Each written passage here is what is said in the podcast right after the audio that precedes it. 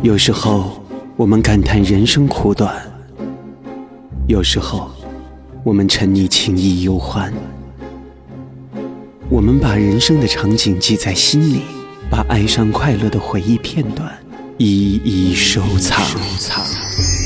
光影胶片中的梦幻，流动音符中的依恋。走进这记录幻想梦境的世界，做一个汲取人生感悟的追梦追梦人。这里是电影先生的声音喜悦，我是郑昭君，请安静下来，电影电影即将开场，即将开场。大家好，我是郑昭君，欢迎收听电影先生的声音戏院。第四十七期，做人要有一点傻气，才能做大事。专访知名导演严浩。在我很小的时候，我就记住了严浩导演的名字。那时候我时常翻看大众电影，那时候的内页有很多的新片介绍，严浩导演的《滚滚红尘》的介绍，在那个时候就让我很难忘了。林青霞、秦汉、张曼玉。还有那首陈淑桦的经典主题歌，给年少的我留下了非常深刻的印象。之后，我看了他的《天国逆子》和《太阳有耳》，都让我喜爱不已。想见严浩导演，也是我内心的一个美好的愿望。二零一二年，严浩导演的《浮城大亨》在国内上映，我终于第一次见到了导演本尊。只是遗憾，那次没有约到严浩导演的专访。在今年初的香港国际电影节开幕典礼上，我再次见到了严浩导演。无奈和一次重要的看片相冲突，我再一次的错过了和他的访问。在几经波折之后，在严浩导演的儿子严艺之先生的帮助之下，我终于在香港约到了严浩。巧合的是，在等和他见面的时候，发现许鞍华导演也在现场。这真是一次奇妙的聚会。我一直未能和严浩导演坐下来聊电影而感到满足和荣幸。严浩，香港知名导演，一九五二年生于香港，一九七三年毕业于伦敦电影学院，著名导演、演员。中学时期，严浩即发表小说杂文。一九七三年，他毕业于英国伦敦电影学院。一九七五年，严浩进入香港无线电视台任编剧、导演。一九七七年，他编导的电视剧集《国际刑警》中的冤狱获得美国纽约国际电视节铜牌奖。一九七八年，他转入影坛，执导了首部影片《c a l i f a 被视为香港第一部新浪潮电影。之后，严浩拍摄了一系列影片。在八十年代之后，他曾导演过话剧，并且在一些电视剧集当中扮演角色。一九八四年。严浩为香港青鸟电影公司导演了影片《似水流年》，同年这部电影获得了第四届香港电影金像奖最佳影片、最佳导演等六项大奖。一九九零年，严浩导演了影片《滚滚红尘》，同年这部影片获得了第二十七届金马奖的多项大奖。由他执导的一系列影片，诸如《天国逆子》《太阳有耳》等作品，都在国际上获得了很多奖项的肯定。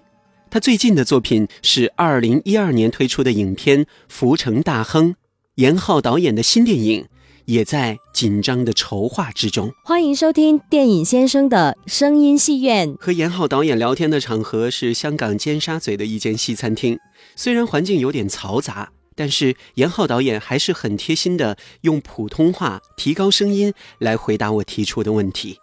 说实话，我说什么不重要。我们来听严浩导演聊他以前的经历和那些经典的电影，就是一件很享受的事情了。呃，首先我知道那个严浩导演，您是学电影出身的啊？对。是不是小的时候就会有一个电影梦，就会催促自己来做这样？呃，小时候很喜欢看电影，呃，然后很喜欢看书。那么小时候呢，就念书不是非常成功，不是非常热衷，但很热衷看很多很多很多书。看书的同时也爱看电影啊，对，但是其实我们我跟你大一段哈，那我们那段日日子电影不是那么多，啊，不是那么多，我们我们也没有那么多钱看电影那个时候，那时候那个呃就电影院啊什么的，可能看片种啊都不是太多，啊，但后来那个就是青年时期的时候呢，就开始电影比较多起来了，因为有些人，有些呃外国人在一些影院和一两个比较影院里面，他们会放演艺术电影啊，什么欧洲电影。啊，不不不，呃，那院呃这只是一个一个电影院里面，一个或者两个电影院里面，就会偶然放一些那个所谓的艺术电影，就欧洲的电影，都是以前根本没有想到会这样拍电影那种电影。然后那个时候就突然之间开始对电影非常认真的有兴趣的时候。哦，那当时就是给你印象很深刻，让你很难忘的小时候看这些电影的一次难忘的片，或者是一次难忘的经历有？哦，电影有啊，比呃，怎么说呢？嗯，其实现在一一哦，那时候比如说呃，对那个呃呃那个呃小金安小金安二郎啊，他的电影呢，因为他的电影觉得非常奇怪，他。他的电影是镜头是动都不动的，然后角度也很奇特的，然后都发现啊，原来电影可以这么拍的，讲个故事可以这么讲的。然后还有一个一个欧洲的电影，好像是呃，我待会想想是一个什么地方的电影，一个欧洲导演。那么他的电影呢是相反的，他电影是一个电影里面就就只有三个镜头、四个镜头这样子，那镜头长的不得了。但是每一个电影镜头里面的它的场面调度啊都非常好看。哦，原来电影可以那么放的，可以可以那么拍的，所以也觉得非常神奇。你看，已经是两个很大对比了。对。一个是这个这个电影里面的镜头不断的动的，一个是电影里面的镜头不动的。那么就好像画笔一样，有些画笔是可以画，同一个画笔可以画出不同的彩色、不同的黑白、不同的样子，像这种感觉。啊，然后又比如说看那个。这个这个导演大家都会比较清楚，叫科普拉，对吧？教父的导演啊，教父导演就不一样了。你看他拍的电影呢，他的镜头啊，什么前景啊、中景啊、后景啊，都很丰富、很丰富的。然后嗯，哦，你发现哦，原来电影也可以可以这样去调度你的画面、调度你的墙面的。那么已经三个三个不一样了。那么然后还有另外一个是欧洲导演，他总是拍这种超现实主义的电影的。然后哦，原来他他的电影里面的人物都是全是真人，但是拍出的时候的感觉非常奇怪，就好像不是很真实的这种超现超现实主义的电影。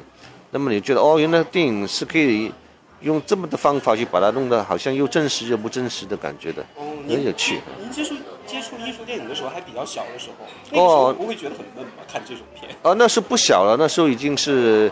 就是已经是青青年了，那青年的人已经开始学电影了吗？呃，没有学。那个时候开始看，开始看发现有很多不同的方法，拍电影的方法，然后就开始很有很有兴趣，然后就开始去英国学习，去英国学习的。对对对。当时您这个去英国学电影的时候，有想过自己将来就是一定会成为一个导演吗？就是我我看我这个人大概就有点就是没有想那么多，就是觉得啊这个事情我是很想做的。那我就没有想到会不会做得成，我就想做，我就去说，反正想尽了办法，我再去拍，就是这样子。第一部电影就是这么诞生的。呃，我是先去去拍电视的，因为那时候不容易拍电影。那个时候，新新浪潮还没有开始的时候，是很难拍电影的吗？还是邵氏之类的那？邵氏嘉禾新，你知道新浪潮我是拍这一部电影的吗？对，那个叫所谓，呃，广东话就开了飞。K 类飞的意思就是说小临时演员，大大概就是意思。路人甲乙。呃，路人甲乙或者是一个一个无所谓的小人物，是这个意思哈。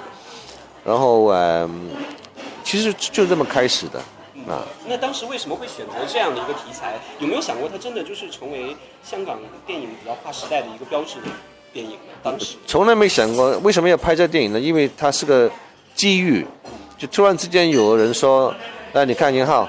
一个我我我们来拍一个电影吧，你来做导演啊！我想天下掉掉馅饼了，这次天下有掉馅饼的，居然说有人说你去拍电影嘛。然后他说我我们认识你，因为你我看到你的电视，你的电视拍得很好。因为那时候拍电视我们都是用用呃摄影机拍的，那不我们是第一代用摄影机拍拍电视的的的人，所以整个质感呢和整个。故事的结构啊都很，那时候不是拍电视剧，呃，连续剧也是每一个单元片，啊，就是剧的类型，一个单元一个单元，一个单元的独立故事，这每一集大概就四四十多分钟这样子，每一集是独立的，就好好像拍一个呃中型的呃电影长度，那么就一下子就开始就是被被呃被人注意到了，被注意到之后，有一天就有一个机遇就来了，是这么开始的。就拍了这一部戏。啊，对对对对。呃，那当时这个故事在拍的过程当中，自己第一次指导戏，应该有挺多挺难忘的一些片场的回忆吧？片场回忆嘛，就是晒晒的不得了，因为其实那时候已经不讲究片场，因为片到片场拍戏很贵。那那时候的片场呢，就是邵氏啊、嘉禾啊这种大公司才有的，像呃 KTF 这种呃独立制作的所谓就没有片场，因为没有钱去拍拍片场，很贵。所以那时候开始拍用那个实景去拍那个拍拍戏。我们虽然虽然那时候我们在电视台开始，电视台有自己的片场，但是也从来不会借给我们去拍拍电影的。我们自己也不想搭景，因为觉得搭景那个感觉不不是麻烦，是不真实。一因为一呃一来是贵，二来很不真实，所以我们那时候都不喜欢去去去片场做。第一部戏拍了多久？那个你说用多长时间拍是吧？哦，那个一一般拍戏的时候，呃，我都忘了，但是一般拍一部电影大概是一个月左右吧。你现在拍一个戏也都是大概一个月左右，否则的话，除非很多动作，那你会拍长一点的。有的时候时候，比如说《滚滚红尘》，我觉得好像拍了两个月以上，好像是。嗯，就是那个第一部电影的时候，还是在这个摸索嘛。嗯哼。然后《滚滚红尘》的时候就已经是大制作、大手笔。怎么说呢？嗯、可能题材有点不一样。那么，比如说，呃，KTF 它这是个喜剧，当时为什么会比较受注目呢？因为虽然是喜剧，但是也会照顾到人物，这种人物里的感情不是那种只是搞笑、搞无厘头这样的故事。呃，它呃那那那种情节，它有情节的，也有故事的，然后也有一个人文主义的意思，人文主义的一种一种一种层次。啊，而且那个镜头的运用啊，也比较讲究，那是都是他们说的新浪潮就是这样的开始的。他们都就是我们对镜头的感觉会比较重视。呃，到了《滚滚红尘》的时候呢，那就是题材的完全完全是所谓一个证据了，对吧？在讲一个爱情，在讲一个呃一个时代里面的壮阔的一个。对一个波澜壮阔的一个历史，对。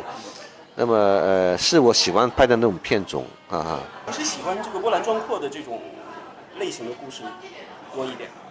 呃，比如说，我也很喜欢拍那种呃，在一一个有一个历史背景下面的呃一个小人物的遭遇，我觉得就这个反差会很强，这样子哈。呃，我知道你也拍过《鸳鸯蝴蝶》这种比较这个小情哦小情调比较浓郁的这种呃。，对，那个在香港叫呃绿茶的恋味，这是我创作过程里面的一个小插曲。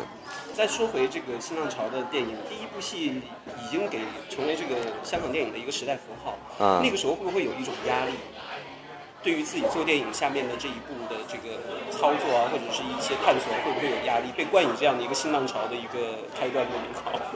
其实我是莫名其妙的，为什么是新浪潮？因为以我所了解的，新浪潮的意思就是是从欧洲开始，那么他们的导演呢，他们会在一个已经比较成熟的电影文化上面，再去发展一些个人风格的个故事，呃，个人电影电影，然后他们会用不同的手法去拍，啊，然后呃，但是那时候的香港的电影文化，它其实。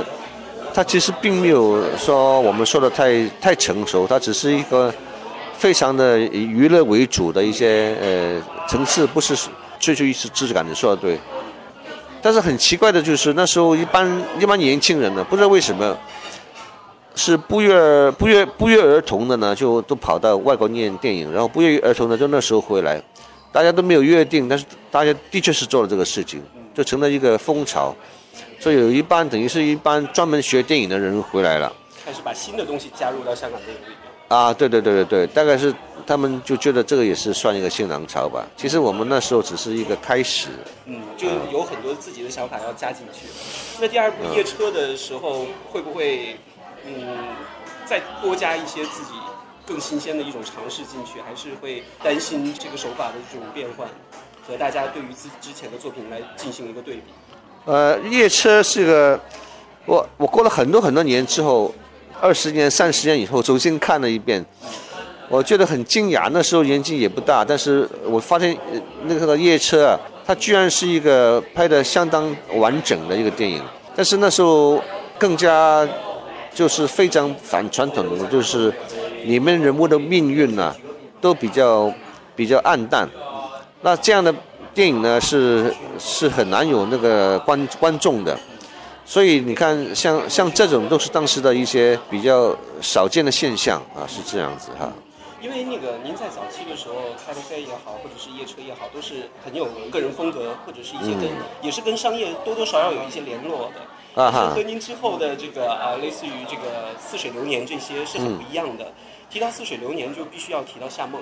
因为我前段时间看了夏梦的一本书，然后他的这个青岛影业找了您来做这个啊哈哈《似水流年》。嗯。但是为什么这个这么巧的一个机缘，会让你们来合作出了这一部跨世纪的经典？哦，呃，当然，首先来讲呢，夏梦他是想拍一些不一般的，所谓有比较有内容的、有有艺术价值的一些电影的。然后他刚刚拍完许鞍华的《投奔陆海》，所以《投奔陆海》当然很成功啊。然后他就是雄心勃勃，希望再拍。那时候反正机缘巧合吧，不知道为什么就碰到一起，就讲起这个事情。然后您之前是没有拍过这种类型的电影。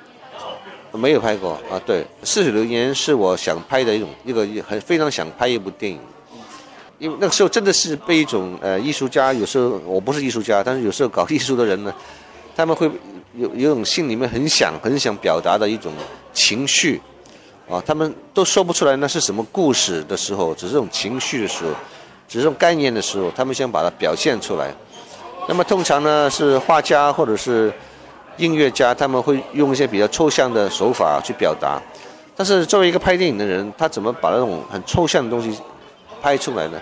那到底是在在我心里面的时候，那是是个什么东西呢？那就其实是我父亲过世了，他太他很太过早了就过世了，他突然之间在我生命里面消失了。那时候我就很消沉，我说我爸爸怎么走了呢？因为那时候年纪也我才三十岁那时候，那我爸爸那时候也才六十岁多一点，所以我觉得很不可思议，所以我就我就去找他，我的爸爸哪去了？然后好好有很长一段时间都没有拍戏，因为我在在想在想生死的问题，人人到底是怎么回事呢？死的上哪去了呢？那活着有什么意义呢？到底为什么要活着呢？就想这种比较抽象的大问题。然后后来我就发现，生命其实很是一个不能够说得很清楚的一个一个现象。然后它是生，他就生命是很丰富的生活。然后怎么去去了解里面的意义呢？那么其实是个学问。所以这个《似水流年》其实他就讲这个，他就讲一个人企图想想了解一个生命生命的意义。但是他其实到后来他也没有什么发现太大的意义，他只是觉得就好像梅艳芳那个歌一样，他就是就是像像个小木船一样，你就不断的往前走，而就这样子了。其实我觉得好像是《似水流年》对您来说，对于自己的生活也好，或者是电影生涯也好，就像一个节点一样，碰巧的一个时间，您抒发了自己的一些感觉的同时，对对对同时也创造了您的一个电影的新的尝试。对这个电影，呃，是这样子，而且这个电影当时是没人想到它会那么卖座的，它很卖座，然后它后来也卖得很好，所以一个电影，大家所有的人都不觉得会有人看的电影呢，结果卖得很很很卖得很好，当然不敢说成为一个非常非常吓人的一个票房记录，那不可能的，但是它不但没有亏本，它还卖得很好，然后而且那个评论非常非常好。评论是我看，我觉得但但是关于《似水流年》的评论呢，是是空前绝后的，甚至于后来他们把这个评论能够收集起来成为一本书，有这本书有半寸厚，现在偶然还会在书店可以买得到。哦，是吗？啊，对对，因为去年还有一个年轻人帮我从书店买了一本，他说啊，那你看送给你。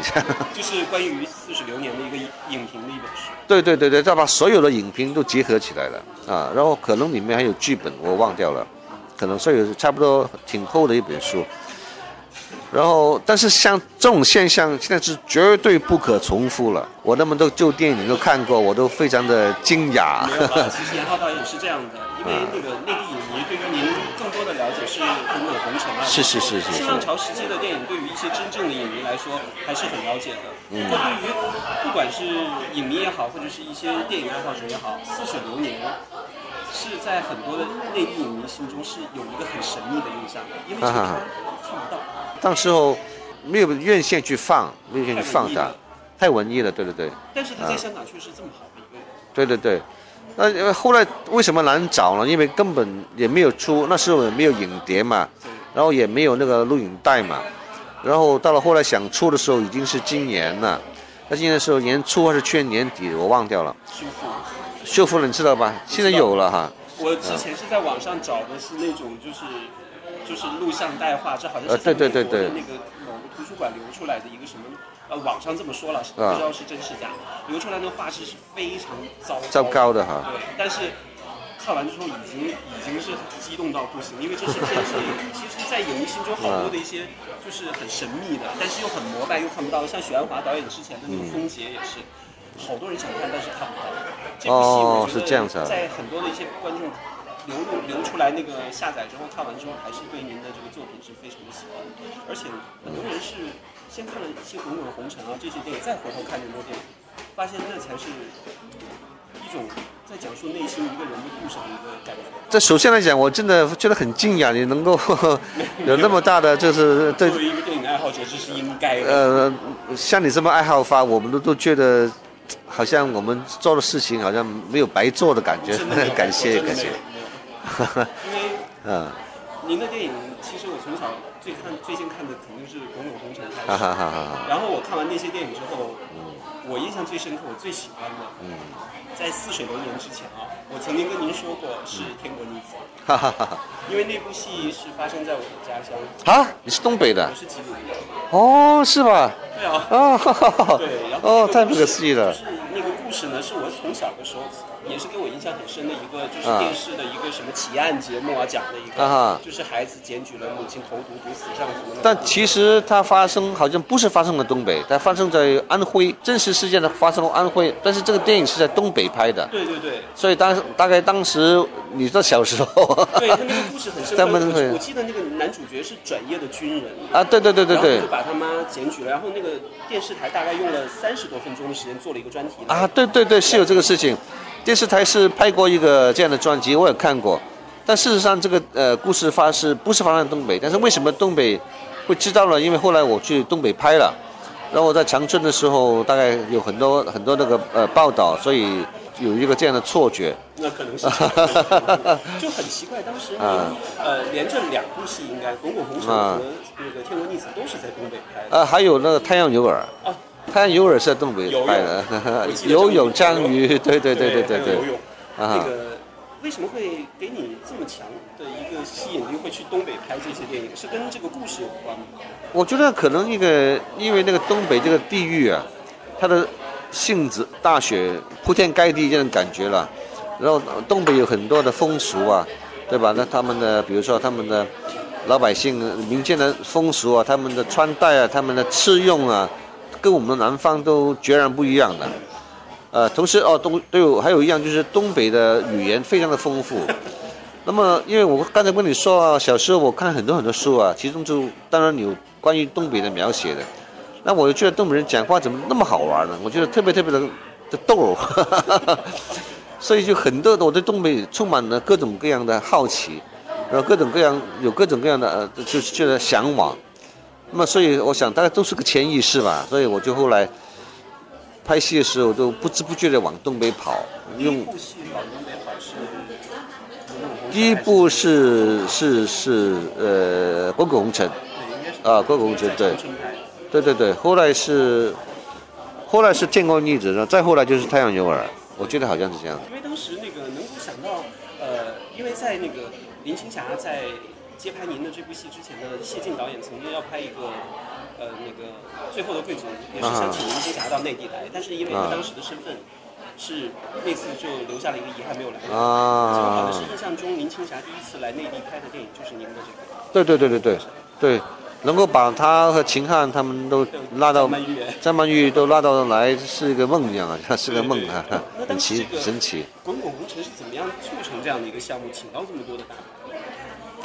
我记得当当时我我就很想拍一个大时代里面的小人物的的恋爱的故事，然后呃，我我就一直在构思构思，然后我就有一个很有一个就看到当时很多人的活在这个年代的，就是呃就是那个那个年代的人，他的特别是女性的自传，然后呃。我就心里面有一个大概的构思的时候呢，我都在想找一个编剧帮我一起完成这个事情。然后那时候三毛的书呢就出来了，然后他的书我觉得写得很好，这人物刻画也很有很很有趣，所以我就特意去找他。那么找他的时候呢，他住在台湾嘛，那么那时候呢我就特意的还要故意去台湾找些事情干，拍拍什么东西啊，什么书随便拍点东西。就借机去用每天都找时间去跟他谈剧本，花了我都花忘记花了，大概也是花了一个一两个月两三个月的时间吧。磨剧本。去磨剧本，然后很很奇怪的就是说，在在磨剧本的这个段时期里面，我们当时在想，应该演谁演，应该谁演呢？那么我心里面想，那那让林青霞当然最好，那么大家觉得不可能。但那时候我有一个习惯，就我喜欢做运动。那么那时候呢，我一个星期我都去一个运动室去去几次的。有一天居然看见林青霞了，我说青霞你等等等等，我说正要找你呢。我我我我有一个电影想想请你拍，他说是吗？那你把剧本送给我吧。那我好好好，我快写完了，写完马上送给你。那么就这么开始了啊。我觉得还挺有趣的这个促成的经历。这是很神奇的，那有时候会发生的事情它就会发生。而且我觉得这部戏不光是给您了，也是给林青霞带来一个人生的一个巅峰，因为她之前真的一直没有得过最佳女主角奖啊。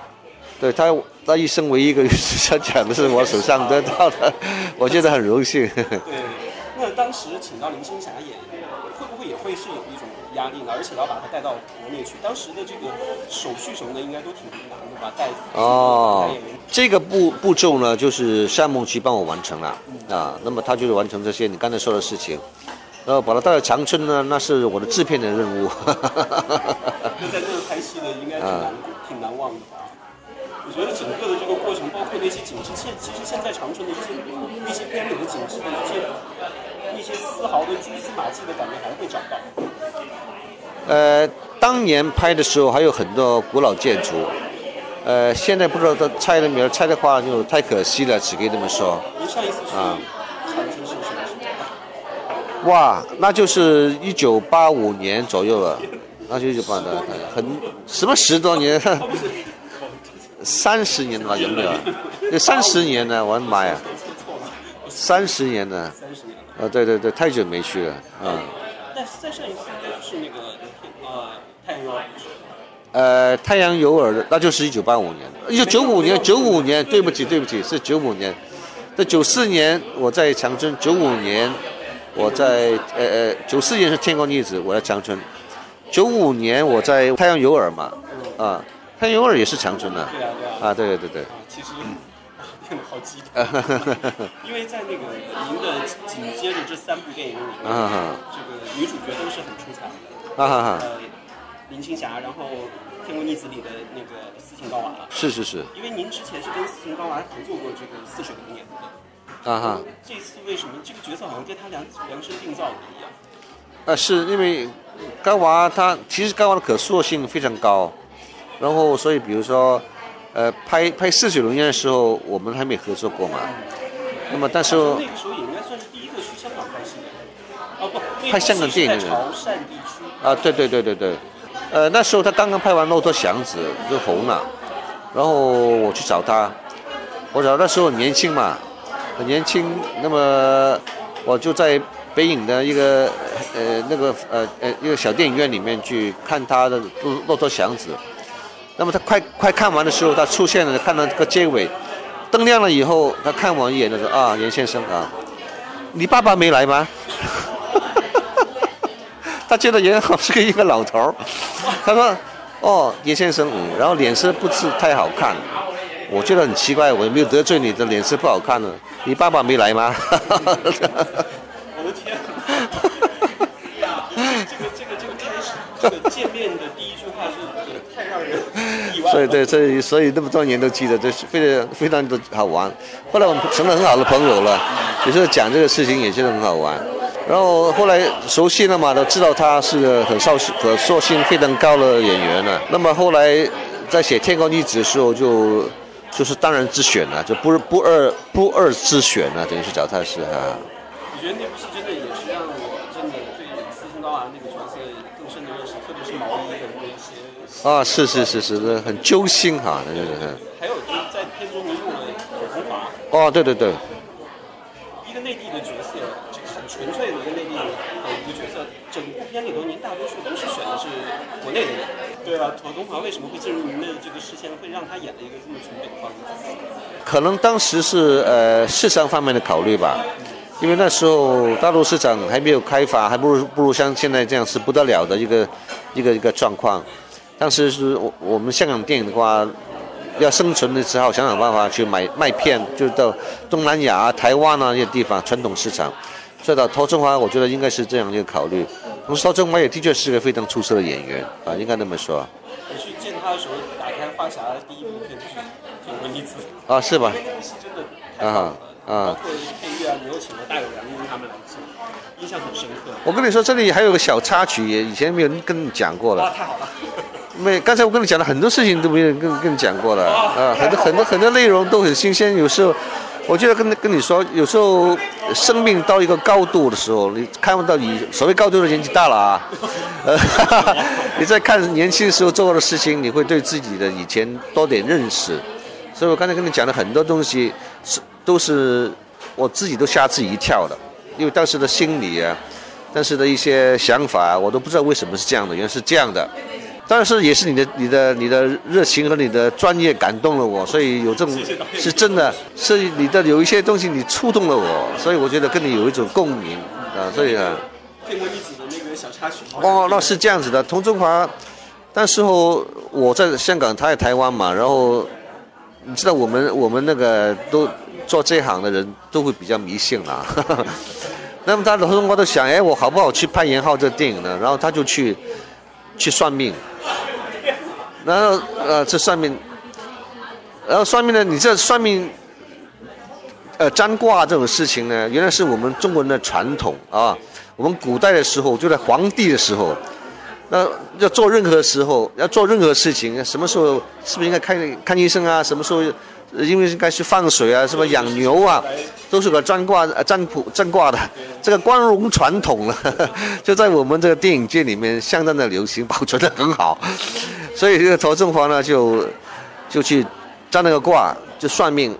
那个算命先生说：“嗯嗯，你这个电影一定要接啊，结果会很好的。”那么曹振华看见我了以后，过了两天就忍不住告诉我了：“导演，其实我之前去占那个卦，说我们这个电影会很好的。”我觉得台湾的那个演艺圈氛围是更加的会明星。呃，都其实搞我们电影最好呢，说实的话，因为呃。不明因素太多了，所以一般来讲，都有点怕怕的这样的。这种心理的寄托也是也很正常的。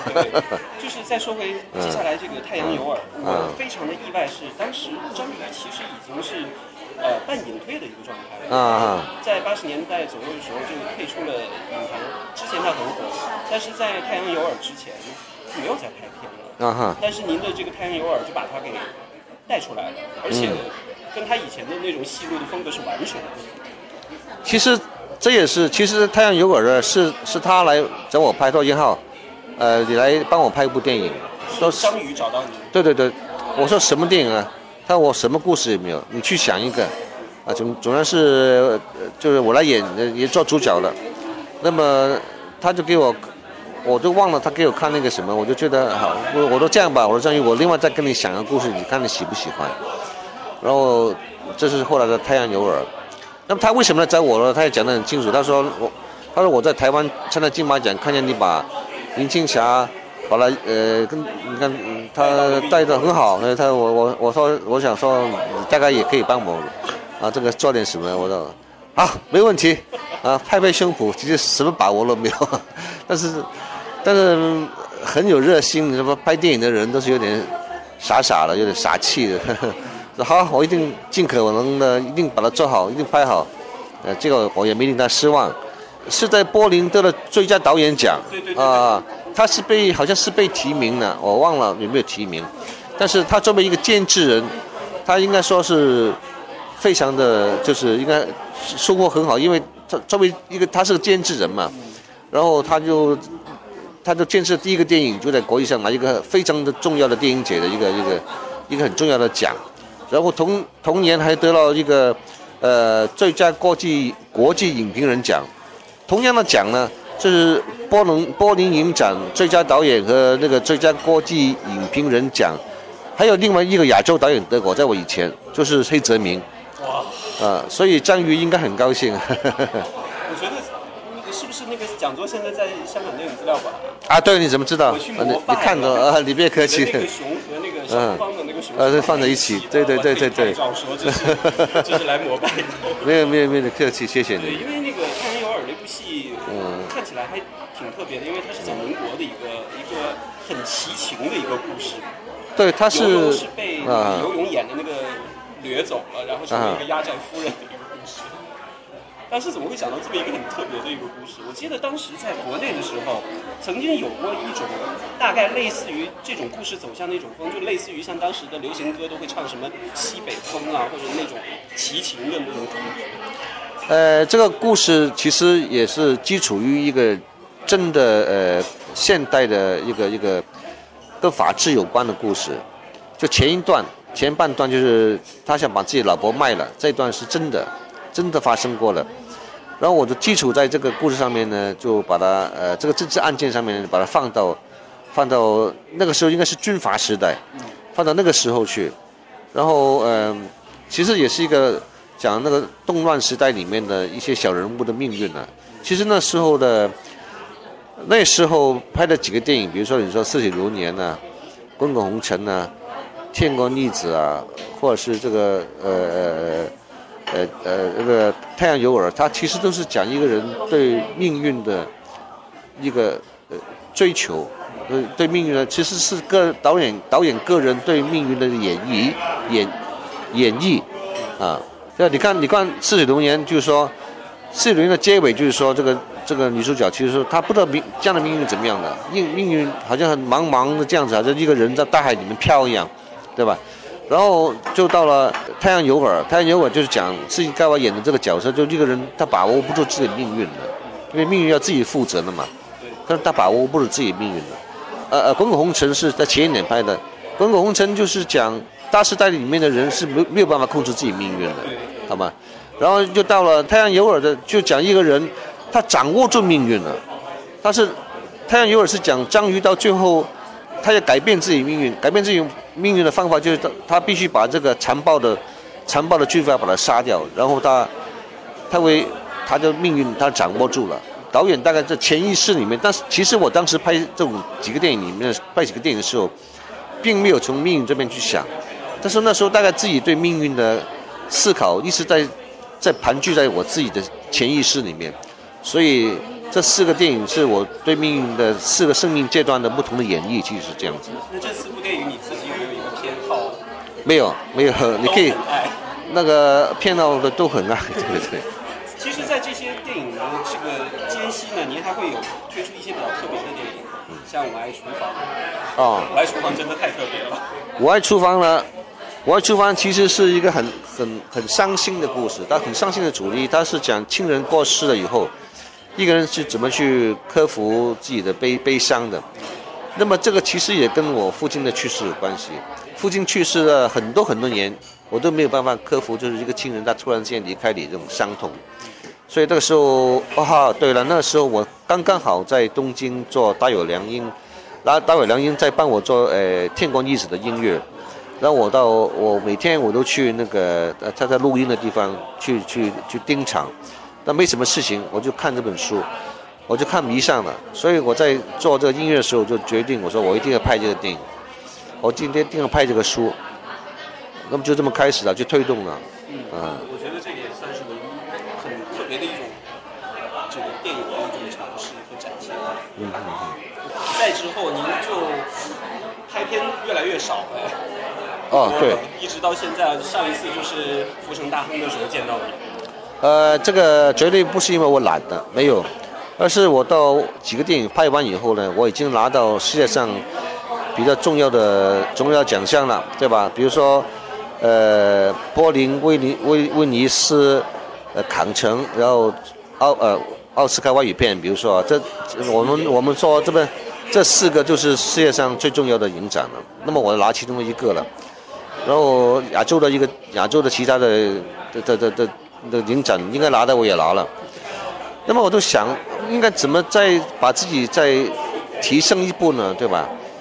然后我都想拍一些我觉得很应该拍的题材，但是很困难拍的题材，但是一定要拍的题材，因为我觉得就是说呃一个人到了到了一个呃地位的时候，他应该为社会做点事情，然后呃因为他有这个能力，他应该去做。那这时候就被我发现了这个南京大屠杀，啊，南京大屠杀呢，我跟你说的是十十二年前啊，十二年前没有人会想去拍这个电影的。那时候，那时候我我我发现了这个题材，然后我发现里面的一个很重要，我看了很多书那时候，那时候我在洛杉矶，我看了很多呃英文书，我呃去去找英文书看当时生活在南京的人他们的实况，然后也也找了很多那时候。那个有本书叫《The Rape Nanking》，呃，那个是后来这个呃女女作者她啊张纯如，对对对，我还去找她了，我还特意去找张纯如，这也是个很难过的故事。到后来她她自杀了，是个很难过很难的故事。后来我又看了很多很多中文的书，很多的日本翻译成中文的书，我在里面发现了一个很很很多很多第一手的资料，到现在都没有人去讲的资料。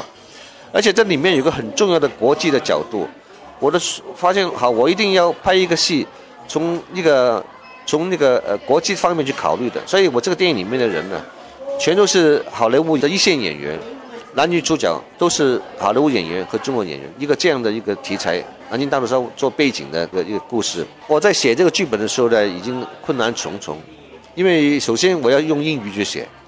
因为将来的我的我去找的演员是是外国人嘛，然后这也不是最重要的。写完以后呢，后来去运作的时候呢，才发现是真正的困难。到现在还在推动，你像十二年过去，我在推动。因为现在就是，其实我现在资金呢也我已经有上亿的资金在等我了，但是我还在，反正还在推动之中啊。还在推动之中。因为这个是真的很困难。一个拍一，原来我发现你想拍一个有意义的东西。我知道这个戏是拍戏拍好以后呢，它将会是我们我们中华民族，我们中国人第一次在西方的主流影院里面讲一个历史，是跟我们这个民族有关的，而且是跟近代史来讲是一个非常重要的一段历史，而且这段历史是跟美国、英国很多欧洲人都有关的，因为当时也写了一帮这样的人在南京。是一个非常有意义的事情，是会帮我们的国家、帮我们的民族讲一句非常大的话，非常声音非常非常大的一句话。因为里面就讲有很多很多第一手的资料呢，就讲日本人当时在南京大屠杀发生以后不久，他已经开始在野蛮真实了。他已经对国内的人也野蛮真实，对国际的人也野蛮真实，一个非常的生动的一个很就是的一个故事。它的性质就好像辛德拉的名单一样，它有很大的市场的一个效益，同时它又很震撼人心，但是居然是非常难运作了。我们还是希望能够看到您所呈现的这个故事。虽然这个这个背景的这个电影其实很多了，但是我觉得从您说的这些点是。能够带给我们更多震撼的，绝对是。谈到您跟这个好莱坞合作也不是第一次了，因为当时您曾经拍过罗燕的那个《庭院里的女人》。哦，对对，那个那个主角是演蝙蝠侠里面的有一个威呃威威廉达福，对对对对对，他在电呃那个他就演那个耶稣的最后残诱惑，嫉妒最后诱惑里面的那个主角。然后他演的很多很重要的电影，那么是他演的。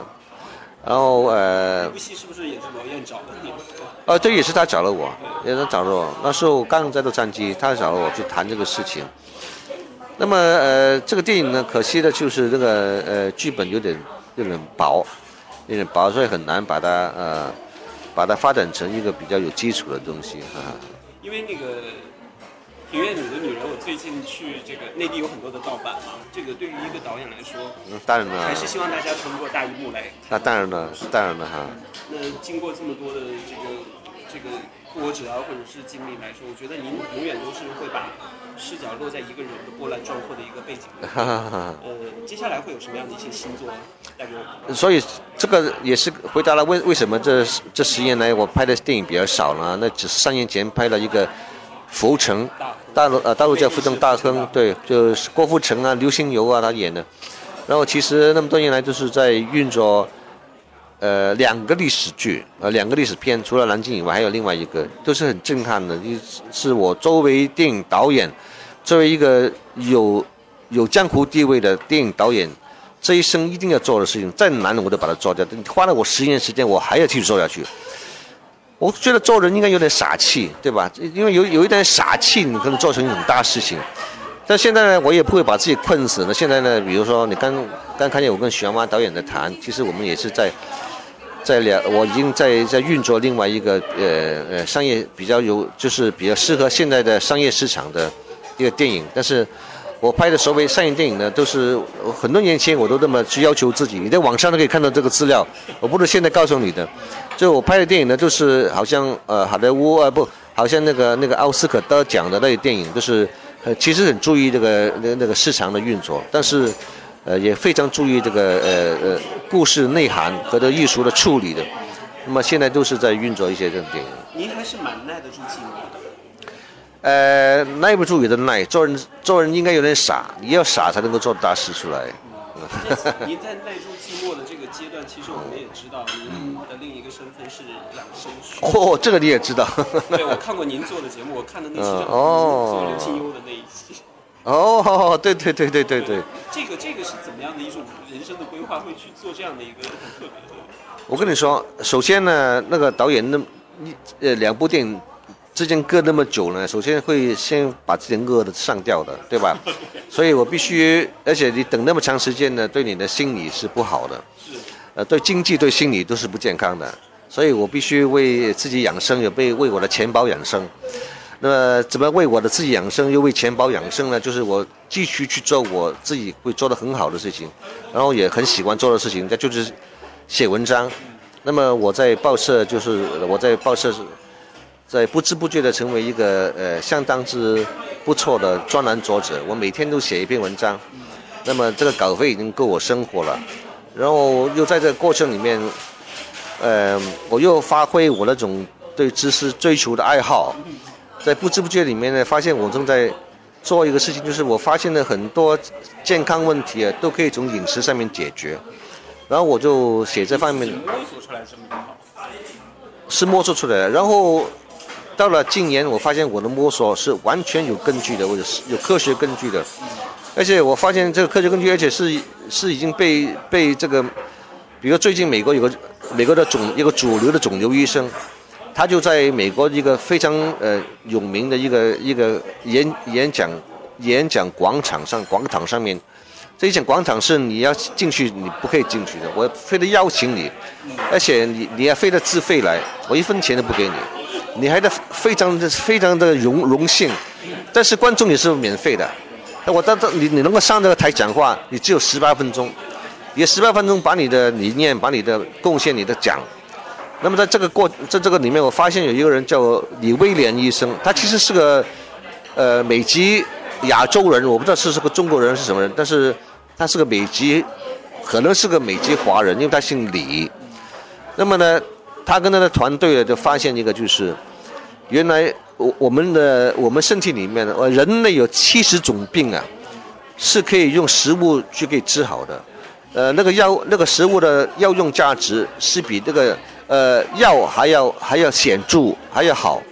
那么这七十种病里面呢，就包括肿瘤，包括癌呃包括肿瘤癌症啦，包括心脏病啊、中风啊，包括糖尿病啊，就是这些我们现在的社会流行病，包括七十种。你想想看，他讲得很清楚，只要你厨房里面的东西吃对了，你有七十种病你都不会沾边，啊，所以他的科学研究等于是证明了我那么多年的发现和努力是完全在正轨上面，是这样子。对，因为我知道你也曾经以养生作家的身份去过广州书展。啊，对对对对对对，惭愧惭愧。没有没有，其实就是让我们挺意外您的这个身份的转换，没想到您是一直在为了最养生养生，为钱包养生，为为了为那个。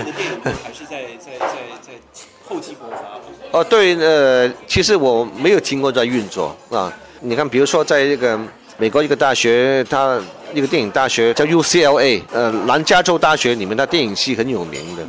然后它里面的一个教程，它其中一条就是说，导演呢就是在电影和电影中中间呢，他是在挖战壕。挖，您现在在挖战壕。对我挖战壕，我挖的时间比比人家长，但是这是完全值得的，因为这本书里面的另外一讲一个说法就是说，电影就是靠导演的个人努力去完成的。好，我们就真的期待严浩导演真的把那两部电影真的带给我们。好的，谢谢。辛苦了，导演。谢谢，谢谢，谢谢。相信通过这一期的电影先生的声音戏院，您对于知名导演严浩会有更深的了解了吧？似水流年、天国逆子、太阳有耳、我爱厨房，那些闪着光芒的电影名字，像是一份沉甸甸的电影人生的履历表，让人赞叹膜拜不已。也愿严浩导演能够给影迷们带来更多精彩的电影作品，让那些动人的电影来感染观众吧。最后，再次感谢严艺之先生对于本期节目的大力帮助。如果您对于节目有什么建议和意见的话，都可以在新浪微博搜索藤井千 roman 和我互动交流。本期声音戏院就到这里，我们下期再见。欢迎收听电影先生的声音戏院。